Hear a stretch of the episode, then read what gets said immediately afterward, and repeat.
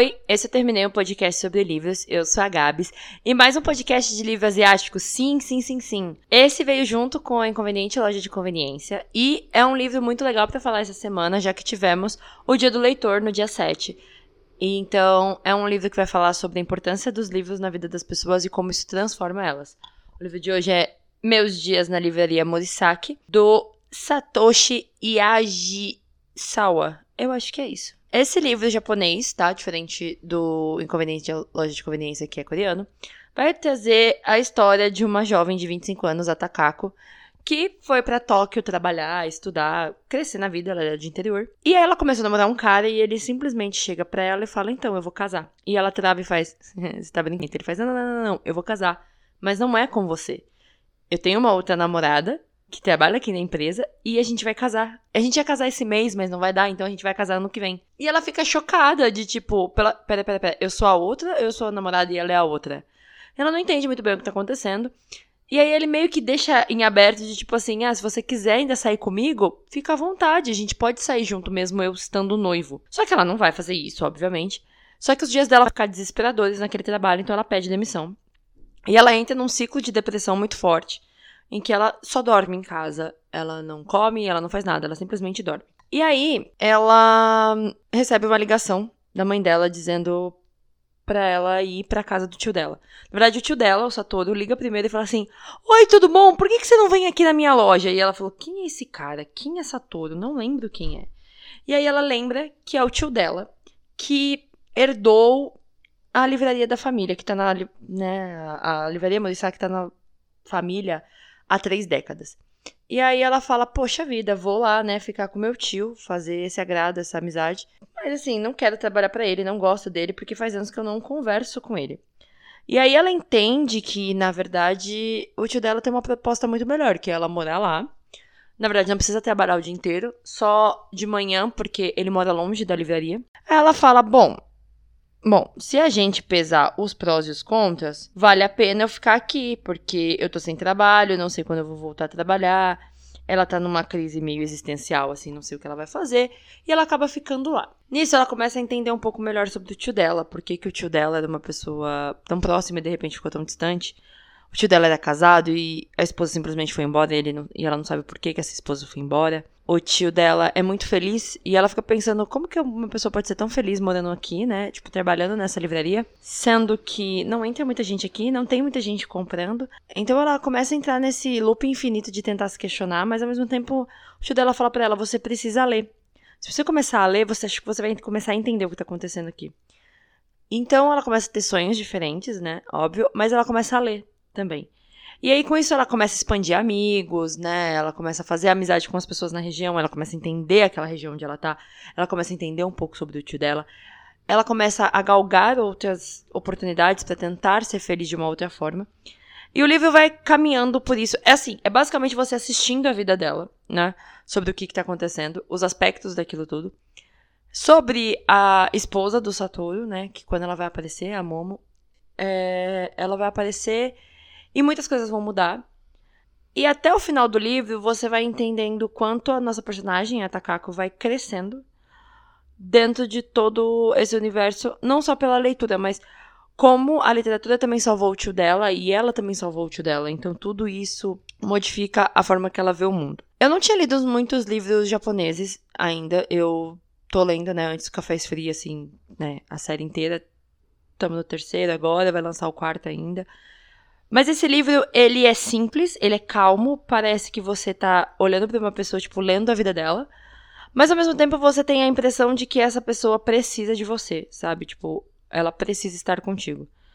E é muito legal, ao mesmo tempo que é muito maluco, tudo aquilo que tá acontecendo. Acaba de um jeito que você fica puto, porque você fala, mano, eu preciso de uma continuação. E vai ter, que é Uma Noite na Livraria Morisaki, que já foi anunciado pela Record e vai sair esse ano.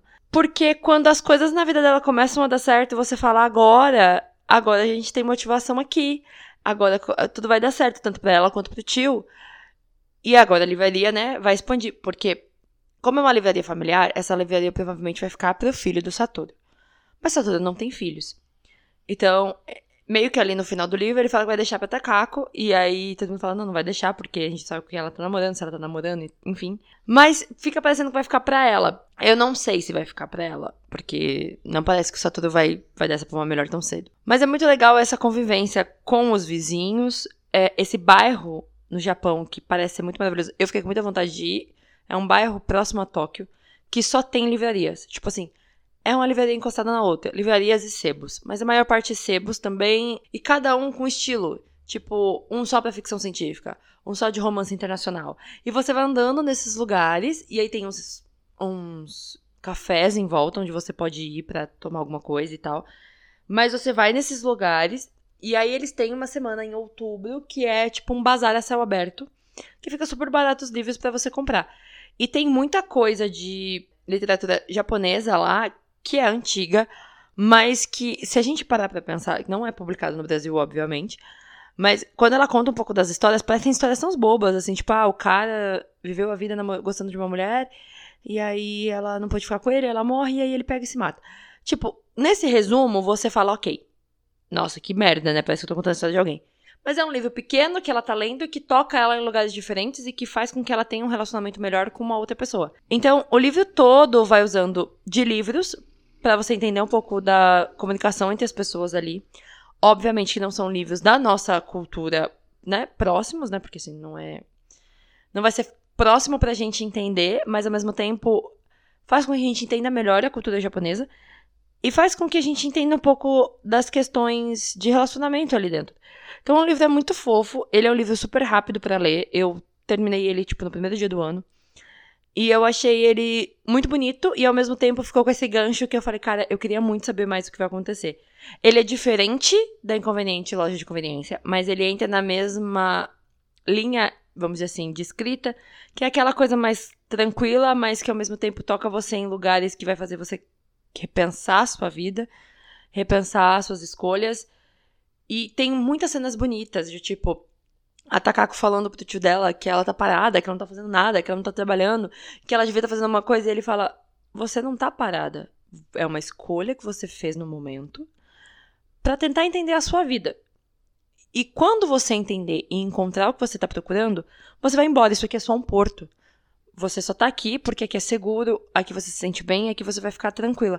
Quando tudo isso passar, você vai embora e aqui vai ser só uma lembrança.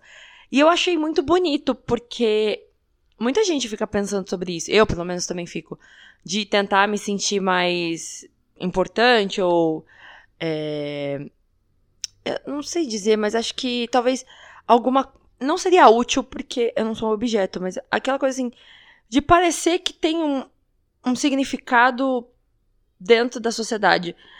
E que é o que ela procura depois de tudo que ela passou. Ela, porra, ela foi enganada pelo namorado dela por muito tempo. Ela largou um trabalho por causa desse filho da puta.